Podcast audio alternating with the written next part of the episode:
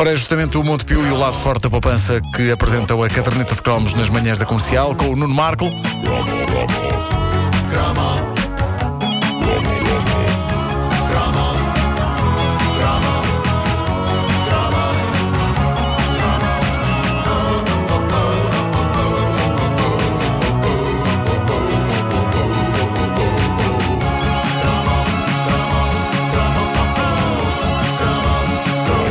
Façamos aqui um update de um dos cromos de ontem. Isto é incrível. Todos nós estávamos convencidos de que o lendário pincel da barba estava extinto e dissemos aqui frases do género isso era do tempo dos nossos avós e não sei o quê. Pois bem, vocês não imaginam a quantidade de mensagens que eu recebi de pessoas que usam hoje pincel da barba e estamos a falar de pessoas mais novas do que eu.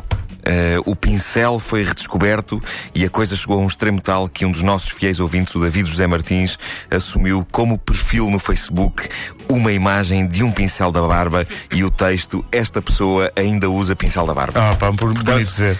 Como veem, há aqui um orgulho. Há aqui um orgulho no pincel.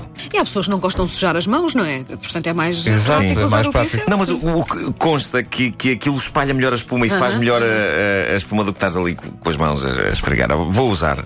Vou- Vou-me render. Vais render-te à, à- à render, evidência. Vou-me render. Avancemos para o tema deste cromo. Tenho aqui mais um precioso folheto do Teatro Cine de Gouveia. Este de março de 1985 foi-me enviado para o Facebook da Caderneta de Cromos pelo nosso ouvinte, Jorge Monteirovski. Jorgios Monteirovski.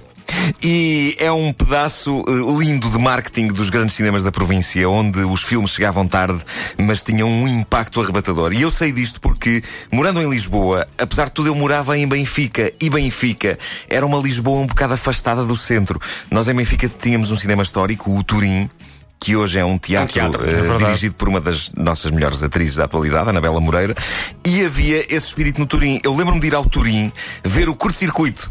Não o Não programa, o programa, não o programa. mas o lendário filme dos anos 80 sobre um robô chamado Johnny Five. Lembram-se disso? Fazia- Eu lembro. Eu não me lembro. Passa aí a música. Eu lembro. Passa aí a música. É, pá, a música é tão mítica, de um nome incontornável dos anos 80.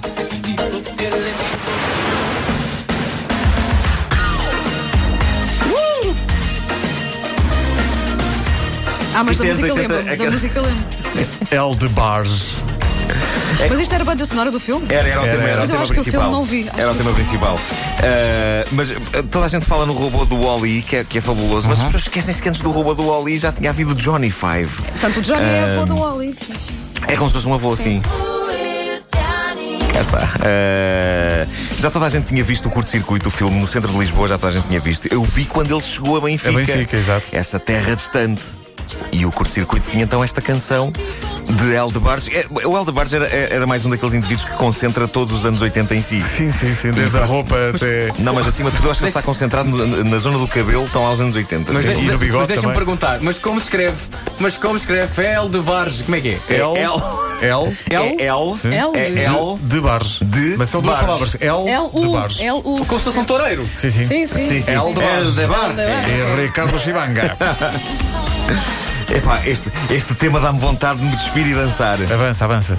Já abriste o pacote de leite com as duas próprias mãos, tudo é Pois possível. foi, pois foi. Ora bem, uma das coisas interessantes destes folhetos de 1985 do Teatro Cine de Gouveia é, por exemplo, a mensagem que ornamenta a parte de baixo do folheto. Diz bilhetes à venda na casa Ricardo Mota. Não era no Teatro Cine. Compravam-se bilhetes nesta casa, que não faço ideia que casa era, se era uma tabacaria, se era uma mercearia. Oh, pai, agora era a casa do Epá, Ricardo eu gosto Mota. de pensar nisso. Ah, isso Fa- é era Falta ali a giro. palavra do. Sim. Eh, bilhetes à venda na casa do, Ricardo, Mota. Avenida, Era o rapaz lá Grão do Vasco. Ele tinha os bilhetes na cómoda, na, Sim, na gaveta da cómoda. Ricardo, era passa- dá-me aí um bilhete para logo à noite, para ver o curto-circuito. E ele abria a gaveta e pronto. Os folhetos, dizia a contracapa, eram impressos pela tipografia O Hermínio, fundada em 1889. E é incrível uma tipografia com o nome de marisqueira. Eu acho que o nome O Hermínio, não sei porque parece mais adequado a Santolas e Ameijoas do Sim, que uma sim, tipografia. Vejamos este folheto de março de 85. Aqui os resumos de uma linha dos filmes são mais expressivos. Eu gosto deste. Sábado, 9 de março de 1985, à matiné. Os Salteadores de Atlantis. Não aconselhável a menores de 18 anos. E por fim a frase verdadeiramente nunca visto. Isto é que é saber vender o produto. Na altura, se eu me cruzasse com um filme que inclui no título uma referência à cidade perdida da Atlântida, que era para maiores de 18 anos, Olá, sereias nuas! E cujo resumo era verdadeiramente nunca visto, o que é que eu estava à espera para conseguir entrar na sala e vê-lo. Um cromo mítico desta rubrica seria exibido no Teatro Cine de Gouveia no domingo, 10 de março de 1985, Os Abismos da Meia-Noite. É, está. Ah. Uma das grandes obsessões da caderneta de cromos, Os Abismos da Meia-Noite. Vocês sabem da minha história com este filme. Cinema fantástico, feito em Portugal, com Rui Mendes e Helena Isabel em dimensões paralelas, todos nus. Vivi anos e anos da minha vida na ânsia de, finalmente, e agora que tenho idade para isso, ver os Abismos da Meia-Noite. Gentilmente, o meu caro amigo João Monteiro, organizador do Festival de Cinema de Terror de Lisboa, o Motel X, enviou-me há uns meses um DVD com o filme Os Abismos da Meia-Noite lá gravado. Foi um dos dias mais felizes da minha vida, pelo menos até perceber que o meu DVD não lia o disco. Nesse momento passou a ser um dos dias mais tristes da minha vida. E por isso não, ainda não foi desta que eu vi o filme que espicaçou a curiosidade de Portugal com um inesquecível trailer em que Rui Mendes, o Duarte, de Duarte e Companhia, e Helena Isabel, uma das grandes sex symbols da era croma, iam parar a outra dimensão onde ficavam nus. Isto é um resumo. Pá, eu- um diz resumo tudo, tão não, parvo de um filme. Mas diz tudo. Mas, mas continuo sem ver os Abismos da Meia-Noite. Por isso, se alguém tiver uma outra cópia que possa mandar, quero experimentar. Eh, um dos meus títulos eh, preferidos neste folheto de 85 do Teatro Cine de Gouveia: Os Malucos contra os Gangsters. Não sei se vocês se lembram dos Malucos, era um, era um grupo de comediantes franceses que, na verdade, dava pelo nome de Les Charlots. E eram grandes, ele- eles- não, se lembram disto, eles eram grandes não só em filme, mas nas adaptações que foram feitas a BD. Eu tinha uma que era Os Malucos no Supermercado Tão em bom. BD. Ah, e isto remonta a uma era em que os tradutores portugueses de títulos de filmes tinham muito a mania irritante de colocar a palavra malucos em boa parte das Em comédias. tudo, em tudo. Ah, havia um bocado a lógica. Se é comédia, tem malucos. E isto chegou a um extremo inquietante num filme que era para aí de 88 ou que era com o Michael Keaton, chamado The Dream Team, que foi traduzido para português como Malucos à Solta. o que seria um título não particularmente ofensivo não fosse o filme ser sobre um grupo de doentes de um hospital psiquiátrico que foge. Não É, pá, pode. realmente. Ai, que mau gosto.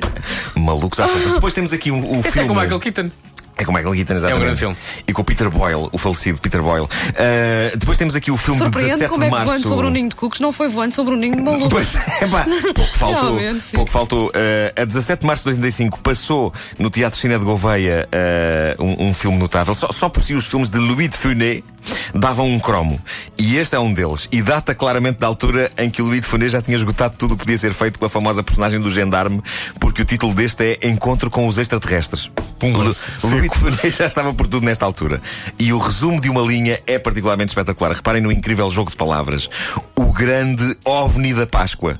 OVNI, OVNI da Páscoa. OVNI, no- no- no- O grande OVNI da Páscoa. Ah. Ah, lindo. Mas o melhor resumo deste folheto do Teatro Cine de Gouveia é o que vem associado a um filme chamado Carambola.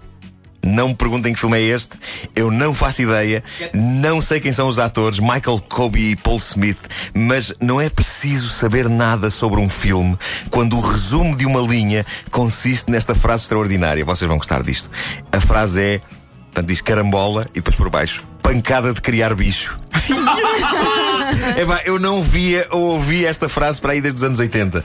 A ideia de que a pancada pode chegar a um extremo tal que é passível de conduzir à criação de novas formas de vida, ou seja, de criar bicho, é qualquer coisa de fabuloso e é capaz de ser das melhores imagens que a língua portuguesa conseguiu criar. Este tipo de coisa está tristemente vedada a Hollywood, não existe nada assim na língua inglesa. Pancada de criar bicho, imaginem num trailer aquela voz clássica. Violence that creates bugs.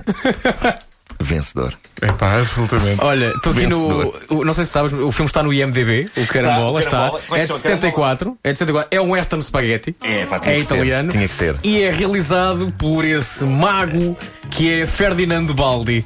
É pá, que não.